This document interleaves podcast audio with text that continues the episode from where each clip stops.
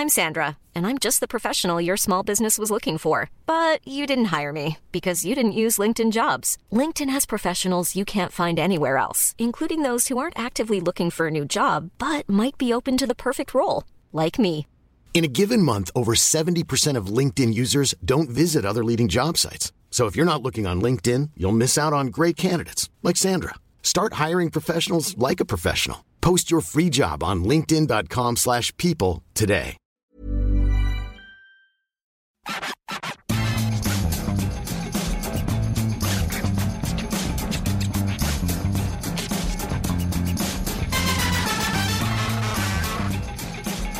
Bonjour à tous et bienvenue dans le FC Stream Team. Je suis Martin Mosnier, journaliste à Eurosport. Comment ça va, Maxime? Bah, ça va chaudement encore. Euh, Aujourd'hui, on a, On a changé de euh, pays. On a changé de pays. Alors, pour ceux qui nous suivent, on a toujours le ballon. Le ballon, c'était Munich le premier jour, il me semble, la première Stream Team. Et là, on est à Bucarest, euh, une capitale qui est un peu déstabilisante au premier abord. Euh, Ça change de Bucarest, de Budapest. Pourtant, il n'y a pas grand-chose au niveau de l'orthographe. Non, il y a juste une. D'ailleurs, mon fils n'a toujours pas compris Budapest Bucarest, Ouais. il n'a pas compris la différence. Euh, Maxime, euh, un petit peu d'avion, euh, un petit peu de burger, comment tu te sens? L'attaque ou pas pour cette saison team? Là, barbouillé un peu quand même. J'avoue que cette journée. Il se murmure que le transit intestinal de Maxime n'est pas au top de sa forme. Non, mais aussi, je pense que tu sais, c'est pas pour nous donner de la, du- des gants et tout ça, mais on travaille beaucoup depuis euh, quasiment 10-12 jours. Ah, tu vas me faire chier Et quand il y a un tout petit peu moins de rythme, il y a une baisse de régime qui fait que ça nous remonte dans les boyaux. Alors toi, le régime, euh, il n'y a pas de baisse, il n'y a pas de hausse, il n'y en a pas du tout depuis le début de la compétition. Euh, bon, bah, et comme d'habitude, on va parler de l'actualité de l'équipe de France. Ouais, de l'équipe de France. c'est la première journée où il n'y a eu euh, ni entraînement ouvert à la presse, ni euh, point presse, qu'on appelle donc un joueur qui vient nous parler. C'est la première fois. C'est journée morte. C'est journée morte, mais c'est pas Stream Team morte parce que la Stream Team survivra à tout. Chaque jour, vous pouvez nous suivre sur euh, le podcast, sur Facebook, sur euh, Internet, évidemment sur eurosport.fr. Donc on est toujours là et aujourd'hui, on va parler. On va démarrer cette émission. Par quoi, Maxime? Eh ben, on va démarrer par les Bleus et on va se poser la question du bilan individuel des joueurs. On a fait le bilan collectif, c'est-à-dire qu'en gros, c'est une équipe qui n'a pas d'identité encore, qui est passée d'un système à l'autre et qui a du mal à se trouver offensivement. Mais est-ce que ce ne serait pas aussi parce que les Bleus, individuellement, bah, évoluent pas à leur meilleur niveau? On va faire un petit tableau euh, des joueurs qui sont à leur niveau et ceux qui n'y sont pas depuis le début de l'Euro. Ensuite, on continuera avec euh, les blessures qui s'enchaînent avec cette équipe de France. Et on se rendra compte que c'est très rare, et très très très rare, sous Didier Deschamps, de voir une telle hécatombe. Ça n'est même jamais arrivé en tournoi. Et on terminera l'émission par euh, allez, un petit Ouais. point de ciel bleu. Quelque comme chose ici. qui marche pas mal. On n'en a pas, trop parlé, mais c'est ce qui marche le mieux. Ce qui marche le mieux, je pense, tout à fait. Avec le milieu de terrain contre Pogba, ça marche pas mal aussi. Ouais, surtout Pogba. C'est la défense centrale. Varane, Kimpembe, euh, pour l'instant. La Hongrie, ok, peut-être, mais en général, c'est pas trop mal. On sent que c'est solide. Les deux joueurs sont complémentaires. On avait Varane Umtiti pendant la Coupe du Monde. On a Varane Kimpembe. C'est plutôt pas mal. C'est le rayon de ciel bleu dans un ciel qui, pour nous, est très, très, très bleu quand même. Ouais, là, il est très très bleu. Très, là. très bleu. Très... Et évidemment, à la fin, qu'est-ce qui se passe, Martin? C'est là, là, c'est les nuages. Là, c'est l'orage. C'est la tempête. C'est la détresse, c'est le naufrage. Appelez ça comme vous voulez. C'est les pronoms MPP. Qu'est-ce que vous voulez que je vous dise On est Voilà. obligé de les faire. On s'est engagé à les faire, cette connerie là. Oui, parce que si ça tenait qu'à nous, on aurait arrêté. Parce que là. Ah bah, euh, moi, j'aurais fait. Moi, j'aurais arrêté. C'est comme quand je joue à Maxime, avec Maxime à FIFA, ouais. à- à- en ligne. À la mi-temps, il arrête. Ouais, attends, il y a ma fille qui s'est Oh. réveillée. Ouais, attends, euh, là, faut que j'aille manger. Et Généralement, il y a 5-0. Euh, et là, là, très honnêtement, euh, si vous n'étiez pas là avec nous, on ne jouerait plus parce que là, on est, on est, on est Il ridicule. joue plus à la con- console, ça fait longtemps. Non, ça fait deux Moi, ans je et joue encore un petit peu. Deux ans et demi. Ah oui, tu as bizarrement. Ouais, bizarrement. C'est bizarrement. Mais après, ça repart, tu vas voir. Exactement. Je suis sûr que ça repart quand ça. Dédicace à mon fiston qui, bah, j'ai une PlayStation, mais je m'en sers plus à cause de lui. On démarre, Maxime? Eh ben, on y va. On va démarrer donc avec le premier sujet. Depuis le début de la compétition, les Bleus sont difficiles à cerner. Une équipe qui manque de- d'identité. On l'a vu contre l'Allemagne, très défensive, mais très euh, dans la maîtrise. Perdu contre la Hongrie. Et puis, un visage un peu différent contre le Portugal, très sinusoïdal. Alors, on a envie de se poser la question si les problèmes collectifs de l'équipe de France ne viennent peut-être pas tout simplement des individus. Euh, est-ce que l'équipe de France, est-ce que les titulaires, les 11 qui étaient censés démarrer, évoluent à leur vrai niveau ou à les meilleurs niveaux On a décidé de, prendre les joueurs, on va dire un par un, par ligne, et de se poser la question pour chacun, évolue-t-il à leur meilleur niveau? On va commencer par le gardien de but, évidemment. Hugo Lloris, selon toi, Martin, il est comment? Eh ben, Hugo Lloris, le héros de la campagne russe, on l'attend toujours. C'est-à-dire qu'on n'a pas des masses de choses à lui reprocher sur le premier et le deuxième match, mais il ne fait pas l'arrêt qu'il faut face à la Hongrie, notamment. Euh, l'arrêt qu'il faisait face au Pérou, face à l'Australie lors, euh, de la Coupe du Monde en Russie. Et surtout, cette faute énorme on l'a rarement vu aussi peu à son aise dans un match Ouais. de l'équipe de France et partir autant à la faute. Là, il aurait dû prendre un carton rouge, qu'on soit, qu'on soit, qu'on soit clair. Et donc, il a mis en péril l'équipe de France. Donc, très honnêtement et très clairement, Hugo Lloris est très en dessous de ses standards en équipe de France. Ouais, c'est marrant, ça m'a fait le rapprochement avec la Serbie quand il avait été expulsé en Serbie il y a très longtemps maintenant, je crois que c'était en 2009, c'était parmi ses premières sélections. Et on a senti cette fébrilité-là. Euh, moi, il y a une image qui m'a marqué sur ce début de compétition. Comme tu l'as dit, contre l'Australie en 2018, il y a l'arrêt qu'il faut, l'Uruguay, il y a l'arrêt qu'il faut. Il y a des images comme ça qu'on a de Lloris. Et cet arrêt qu'il faut, il ne le fait pas contre la Hongrie, c'est sur le, le- le but, l'ouverture du score hongroise. Euh, il n'est pas le seul fautif, évidemment, sur l'action. Il prend le but au premier poteau, il sort pas, il attend, il n'est pas très bien sous ses appuis, et finalement il prend ce but-là. Donc il y a ce côté un peu bah, qui n'est pas décisif, qui ne fait pas gagner de points à ce moment-là, Exactement. qui nous marque. Donc euh, oui, lui, pour l'instant, il n'est pas à son niveau, au moins de la Coupe du Monde 2018.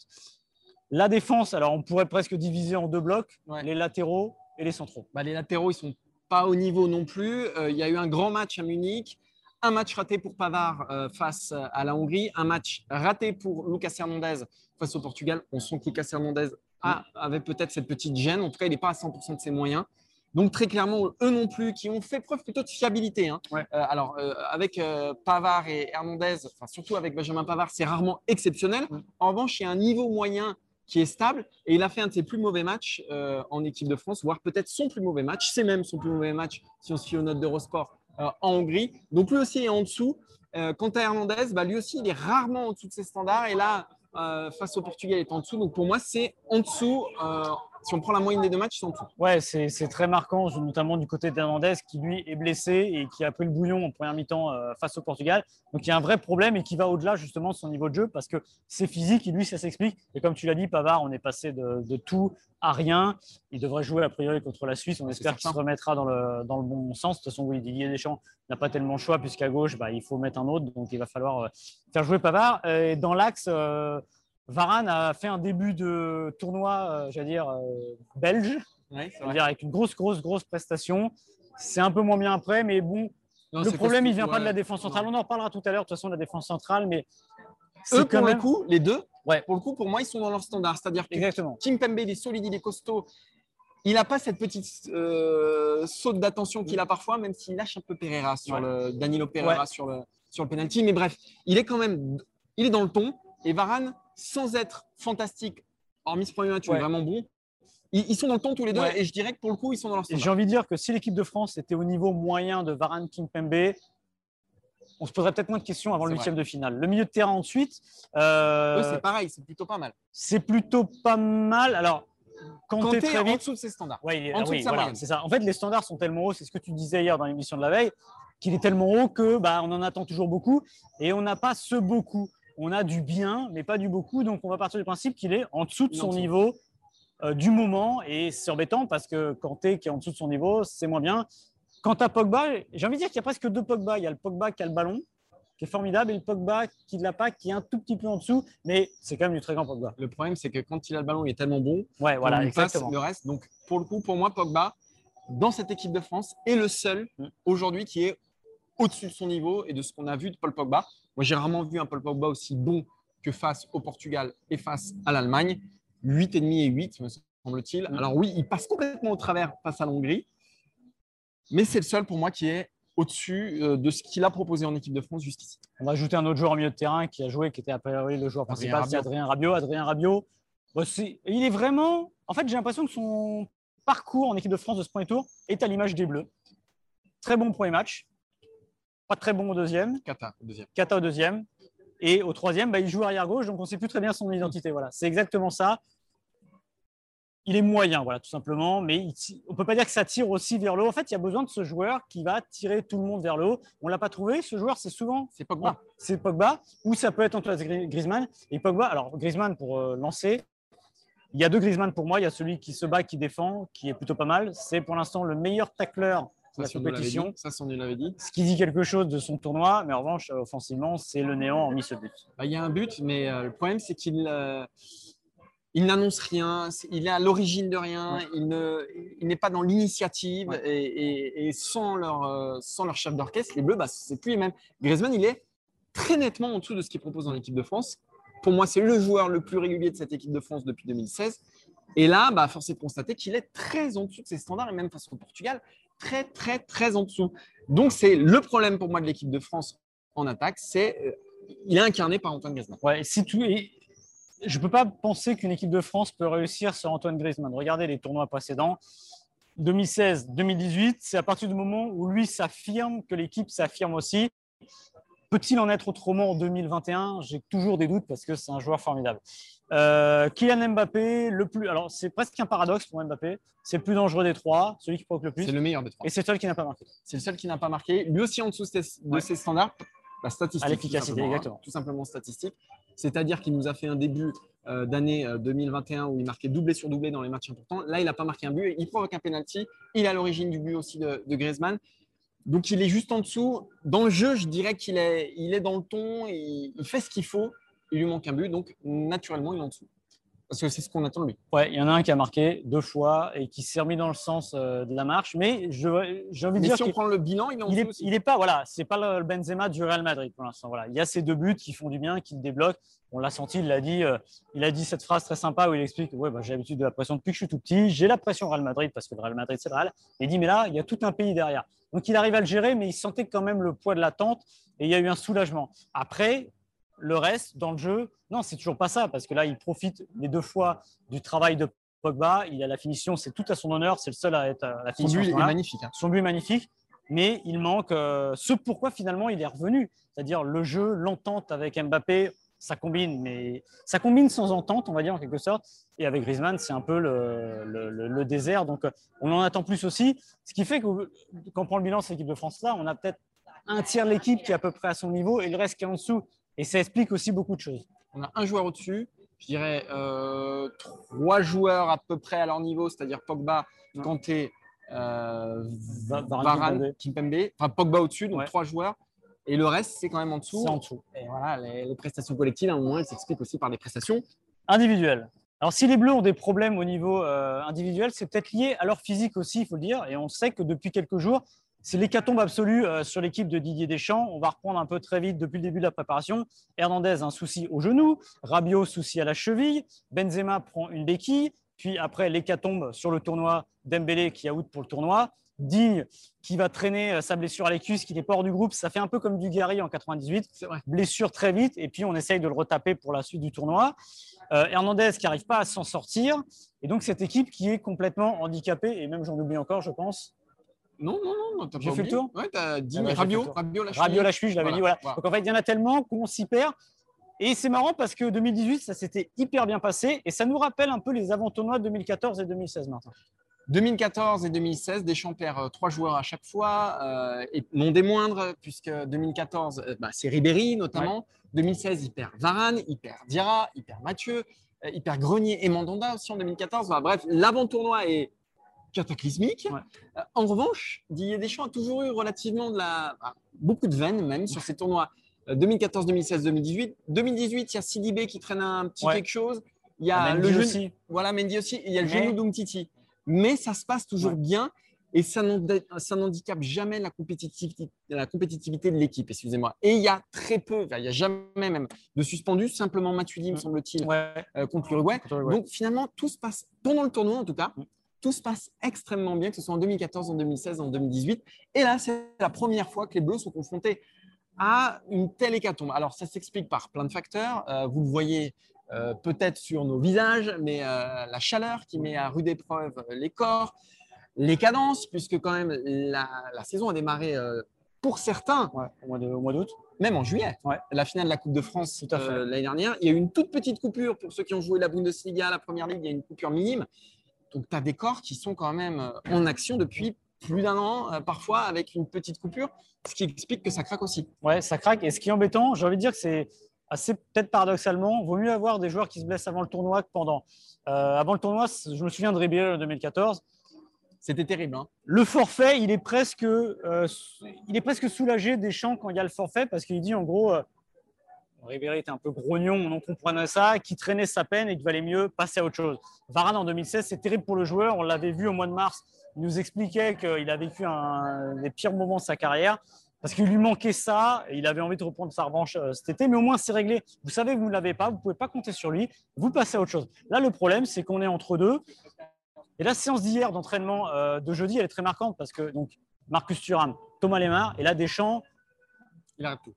on arrête tout, on ferme tout. Le et masque. on sent, voilà, ça, ça Et- vous crée et- des problèmes en plus. Et aujourd'hui, les Bleus devaient s'entraîner. Ouais. Et finalement, euh, on est sur une... un entraînement Non. de récupération. Ouais. Ils vont rester à leur hôtel. Enfin, en tout cas, c'est ce qu'on nous a dit du côté de, de- de la FFF. Donc, je pense que Deschamps, le curseur, il était peut-être un peu trop haut. Et que là, il est en Et- train de tranquillement le baisser parce Ouais. qu'il sent que son groupe est sous tension. Ouais, et d'ailleurs, un truc très étonnant, alors pour avoir fait quelques entraînements de, de lendemain de match, hier, dans les titulaires, il n'y a que Benzema qui est sorti. Mm. C'est-à-dire que généralement, ils sont 5, 6, 7 à trottiner. Là, il n'y a eu que Benzema. Ça dit vraiment quelque chose de la fatigue de cette équipe, Et ça des efforts vrai- répétés, et, ça devient devient un un vrai problème. su- ah, ça, ça devient en tout cas Et- un vrai sujet. Et puis, dernière chose, Maxime, et pourquoi ça a son importance? Parce que les Suisses ont trois jours Ouais. de repos en plus. On est dans une équipe de France qui est à la limite de la rupture, avec des corps qui sont usés, avec une équipe finalement qui a assez peu tourné, hein, parce que Mm, Deschamps, ouais. qui, qui est-ce qu'il a fait tourner euh, face au Portugal? Bah, Finalement, il met quasiment son équipe type. Il rajoute Tolisso et Koundé, mais sinon, devant, il ne bouge pas notamment. Donc, on est sur des joueurs qui sont à la limite face à des Suisses qui auront trois jours de plus. Donc, Maxime, c'est un vrai facteur à analyser, Ouais. cette fatigue. Oui, parce que euh, souvent, vous savez, c'est comme vous regardez les demi-finales de Coupe du Monde, il y en a une le mardi, le mercredi, vous regardez toujours. Là, on est dans la bonne partie de tableau cette fois-ci. Ouais, et vous vous dites, euh, bon, bah, il y a un jour de repos de plus, mais ça compte pas. Là, s'il y a trois jours, alors on peut dire qu'il y a un manque de rythme, mais à ce moment-là de la saison, ça ne compte plus le manque de rythme. Et trois jours face à une équipe de France qui est ultra fatiguée, langue, ouais. ouais, et qui va devoir, a priori, lundi, faire le jeu, bah, va falloir s'accrocher. C'est pour ça que Deschamps, là, il est en train de baisser le rythme, comme tu l'as dit, euh, mettre le curseur tout en bas, parce que là, ils ont besoin de fraîcheur. La fraîcheur, elle n'est pas évidente à trouver ici. Et parmi les joueurs euh, qui ont peut-être pas besoin de fraîcheur parce qu'ils ont été plutôt bons, mais qui n'ont pas tourné, évidemment, il y a Varane et Kimpembe. Varane, Kimpembe, c'est euh, la bonne, euh, non pas la bonne surprise de, de cet euro, mais c'est la solidité. Un gaucher dur sur l'homme qui aime le combat, un droitier qui marque, qui euh, organise. Ça ressemble à l'organisation parfaite sur le papier. Il fallait voir sur le terrain et pour l'instant, c'est quand même plutôt pas mal. C'est tout le temps la, euh, la complémentarité que cherche Deschamps. Donc, il y avait euh, Varane Sako, il adorait Ouais. ça. Après, il y a eu Varane Umtiti, il y a aussi beaucoup Varane Koscielny. Et ce Varane Kimpembe euh, s'impose aujourd'hui comme une évidence. On voit qu'il y a de la complémentarité. Alors, il n'y avait pas de doute sur Varane. Ouais. Ouais, on ne gagne pas 800 euh, Ligue des Champions, euh, une Coupe du Monde euh, en étant aussi régulier en bleu par hasard. En revanche, j'avais un doute qui entourait Presnel Kimpembe. Parce qu'au PSG, c'est pas toujours ultra régulier. Et puis, il y a ces petites sautes de concentration bah, qui altèrent quand même notre jugement euh, vis-à-vis du défenseur parisien. Depuis le début, alors il lâche Danilo Pereira sur le, le but du Portugal, mais sinon, il impose un défi et il est dans sa présence, en tout cas, à le dissuade. Et donc, on est dans une, dans une succession, dans un héritage d'Umtiti. Il, il s'est parfaitement mis dans les habits d'Umtiti, euh, Preston Kimpembe jusqu'ici. Et il est pas irréprochable, mais franchement, euh, il est plutôt bon. Ouais, et lui, euh, j'ai eu la chance de voir le match euh, de la Hongrie de très près du terrain. Euh, C'est vrai. Première mi-temps, j'étais juste à côté, derrière le but français. Et j'ai senti une sorte de, une forme de très très grosse tonicité dans l'impact, dans, le duel. Et lui, j'ai l'impression que physiquement, n'y a Ouais, pas de souci lui, pour il lui. Voilà. souci. Lui, il est là, il va dans l'impact, il accélère, il joue, il a envie que ça aille vite, il, il relance, il essaie d'aller vite. Donc c'est plutôt intéressant. Euh, oui, c'est vraiment le secteur de jeu qui est assez indiscutable. Et c'est drôle de faire le parallèle euh, avec la Coupe du Monde 2018. Kim Pembe, nous on l'a beaucoup vu à la Coupe du Monde 2018 dans la zone mixte quand il passait avec son enceinte. Voilà, c'était devenu la mascotte, c'était sa grosse enceinte, la musique. Il, il faisait plutôt bien ce rôle-là. quand Il faisait hein. plutôt bien ce rôle-là. Et là, il est devenu un titulaire indiscutable. Il, s'est mis dans les, dans pas de Umtiti. Il faut rappeler que c'était l'anglais il y a encore euh, un peu plus d'un an et demi. L'anglais qui a un peu euh, traîné des pieds au Barça, qui a perdu sa place. Et on a de la chance parce qu'on dit souvent qu'il y a un réservoir complètement dingue au niveau des, des défenseurs centraux. Il est peut-être un peu moins dingue qu'on le pensait au mois de septembre dernier quand Deschamps faisait des essais en 3-5-2, il se disait j'ai des super centraux, donc on va tous les essayer, ou pas Mécano et compagnie. Il s'est rendu compte qu'il y en avait deux, trois qui étaient peut-être un- peut-être un petit peu tendres, mais il en a deux de très très haut niveau. Et c'est pour l'instant, on va dire, sinon l'immense satisfaction de cet euro, la bonne satisfaction de cette équipe de France depuis trois matchs. Et surtout, ce qu'on sent avec Kimpembe, parce qu'elle n'est pas facile à prendre la- cette place dans le groupe, parce que la compétition précédente, comme tu le disais, tu étais l'ambianceur, tu étais, la mascotte, tu étais celui euh, qui faisait du lion. Et c'est pas facile de passer de ce statut-là un Ouais. titulaire indiscutable et Ouais. il a fait la bascule assez facilement et il, voilà, il a gagné en confiance et en autorité. Dans un groupe champion du monde, c'est pas facile. Alors, il a bénéficié du retrait d'Umtiti. Ouais. Donc, disons que la, la succession elle est naturelle, mais encore fallait-il se mettre dans ces habits-là. Et, et encore une fois, c'est assez. Généralement, c'est une étiquette qui colle à la peau, cette étiquette d'ambianceur, de voilà, le, Ouais. le mec qui fait de l'ombre, etc. Et donc, c'est d'autant plus méritant. C'est méritant et ça me fait dire aussi, on aura le temps d'en reparler, que pour moi, Kim Pembe ne jouera pas arrière gauche euh, face à la Suisse parce que pour moi, le risque serait immense de casser le secteur de jeu qui, qui marche très bien. On ne fait pas de coaching sur la défense centrale. Voilà. On garde les hommes forts, c'est les gardiens du temple. Donc je serais vraiment très étonné euh, que ça change. Je crois que c'est le moment. J'ai vu sortir le téléphone. redoute, qu'on redoute, Maxime. Euh, c'est le moment qu'on pression. n'aime pas. hein. Alors, la bonne nouvelle, Il n'y a qu'on pas de a- bonne nouvelle. Euh, MPP, il n'y a pas de bonne nouvelle. a Non, non, mais peut-être que, sais, des fois. Ah, le huitième, ouais. En, en gros, on est comme Non, l'équipe mais de France en voilà, 2018. Peut-être qu'une nouvelle compétition commence. euh, peut-être qu'à Budapest, bah, il faisait trop chaud, on Ah, Il n'y pas le truc. on n'avait pas le truc. La compétition a mal démarré. Là, il y a eu cette petite coupure. Aujourd'hui, on a changé euh, de lieu. On est à Bucarest. Et peut-être que l'air de Bucarest va changer deux, trois trucs dans notre euh, approche du pronostic et nous faire remonter. De toute façon, je pense qu'on peut, bah, surtout moi, Ouais, toi, t'es mal. ah, je suis très mal. ouais. T'as combien de points, toi, Maxime, déjà tu, Ah, je sais plus, tu- mais euh, très peu. J'en ai, ai pas 300, ça c'est sûr. T'en as pas 300. Et je le répète, je suis désolé, je fais de la pub pour la famille, mais ma fille est 350e au jeu, ce qui est le truc le plus dingue euh, de l'histoire des plus dingues. Je sais pas dans l'histoire de l'humanité s'il y a des trucs un peu plus euh, fous et plus imprévisibles. Mais je vais remonter, c'est sûr. Alors, ça commence demain. Deux Il matchs. Deux matchs demain. euh, c'est ça, deux matchs, je vérifie. Parce Alors, que du coup, on a un peu lâché. On va donner le règlement pour ceux qui ne savent pas. C'est prolongation comprise et pas les tirs au but. Donc si vous mettez un partout, c'est le, ma- le un partout à la fin de la prolongation, par exemple. faut être audacieux quand même pour jouer le match nul avec les 30 minutes en plus. Mais, Ouais. mais ah Maxime, peut-être qu'il va jouer le match nul. Alors, Pays de Galles Danemark, Maxime. 2-0 Danemark. Hop, réglé. Ok, là, euh, tu joues la petite cote. Ouais, mais bon, euh, là, son- non, mais per- son- je sais plus quoi. Je sais plus quoi faire. Moi, je vais jouer le Pays de Galles. Je vais jouer euh, Ah, ouais, 1-0 le Pays de Galles. Euh, ouais, 1-0 le Pays de Galles. Italie-Autriche, Maxime. 2-0 Italie. Ah ouais, mais là, tu gagnes Ah petit. bah ouais, mais bon, mais là, tu gagnes petit. Non, mais là, il faut que je double un peu mes scores. Faut que je trouve, faut que je fasse des. Cela dit, moi, je vais mettre l'Italie aussi. Je vais mettre un, je vais mettre un 2-0 l'Italie, qui est quand même chaude comme la braise. un peu même score les deux. Voilà, exactement. Mais sur le Pays de Galles, je te mets 51 points dans la vue. Donc, euh, comme Ouais. ça, on est bien. De toute façon, il faut prendre des risques. Elle Si est à vous combien êtes- la cote du Danemark? Non, mais. Non, mais je, non, mais je changerai 18. pas. Ouais, ça, Ouais, ça fait ça pas va beaucoup. Ça fait pas beaucoup. Mais à un moment donné, il faut arrêter de regarder les codes, faut écouter son cœur. Euh, parce que jusqu'ici, on a été trop rationnel, Maxime. On Ouais. s'est trop laissé guider par ce qu'on sait du jeu. Et on voit que ceux qui sont devant, c'est des gens qui n'y connaissent rien, Oui, à généralement. l'image de ta fille. Donc Général- maintenant, ouais, voilà. il faut laisser parler le feeling, l'émotion. Ouais, parce que nous, on est, on est trop dans l'analyse, nous- la, la On est, surinterprétation. trop, on est trop bon, en fait. C'est ça. On est Oui, trop parce bon pour ce jeu. quand on me dit, mais pourquoi tu gagnes, pourquoi tu gagnes pas? Je dis, mais sinon, je joue l'autosportif, je gagnerai toutes Voilà, les est semaines. trop Je suis pas Omar Sharif. Voilà. Par contre, tu as perdu tout le monde avec Omar Sharif. hein. Je te rappelle qu'on a un public de jeunes. C'est pas grave. c'est pas Voilà. grave. Justement, moi, c'est pour la culture. Je suis là pour la culture. D'ailleurs, on vous remercie. euh, 70 000 sur le podcast d'hier, 70 000 écoutes, ce qui est pas loin qui est, d'être. euh, ouais, ouais, il faut dire pour un podcast, c'est énormissime. C'est énorme. Non, non, mais il faut. T'aimes bien te faire mais- mousser, mais il n'y a pas de souci. Non, mais t'aimes bien te faire mousser. Faut dire que t'es exceptionnel. Ouais, ce qui serait bien, c'est qu'on arrive à 100 000 pour un podcast. Ah bon, vous. Et- Appelez la maman, le papa, la tata, le tonton. C'est ce qu'on euh, fait. grimper les Si on monte un podcast à 100 000, je le dis. hein. La journée d'après, les supporters qui nous voient, qui nous disent bonjour, qui nous disent 100 000, on leur paye un coup à boire. Ouais, bon, c'est pas, pas non plus le pari du siècle. Bon, Si on fait 100 000, Maxime, tu, tu présentes en caleçon. Ouais, bah là, cela dit, là. euh, Ah oui, parce que vous voyez pas en dessous. Vous voyez pas en dessous, et c'est dommage. Maxime, c'est l'homme tronc hein, aujourd'hui. hein. Ah ouais, là, j'ai. C'est ouais, t-shirt et alors short, euh, short, euh, pas de dignité. Short, Ouais, euh, short, euh, on a laissé la dignité à l'hôtel. Voilà. Merci à tous de nous avoir suivis. On se donne rendez-vous la semaine prochaine. la semaine prochaine, c'est l'habitude. Demain, Ouais, non, on demain. se donne rendez-vous samedi. Merci à The Petit qui doit vite aller chercher ses enfants à l'école. Il est en train de mixer. Donc, ouais, The Petit, The Je pense qu'il a écouté. Alors, c'est pas que vous entendez, mais il y a une petite musique de fond qui nous ambiance un peu. Et je pense qu'il s'est régalé pendant euh, Ah bah, un crooner, une demi-heure. Voilà, on a eu un Carless Whisper, c'était formidable. Merci à Quentin, merci à Maxime, merci à tout le monde, merci à vous. Continuez de nous écouter, mettez des étoiles sur euh, Apple Podcast, des Des commentaires, étoiles dans la vie. des étoiles dans nos yeux et des sourires dans nos cœurs. À demain. Salut.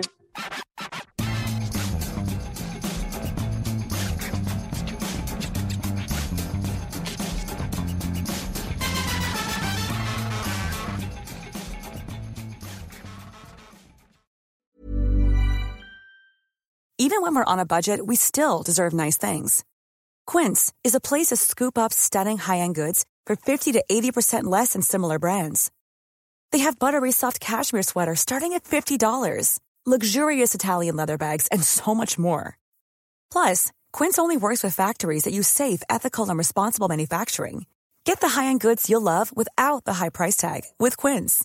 Go to quince.com/style for free shipping and 365-day returns.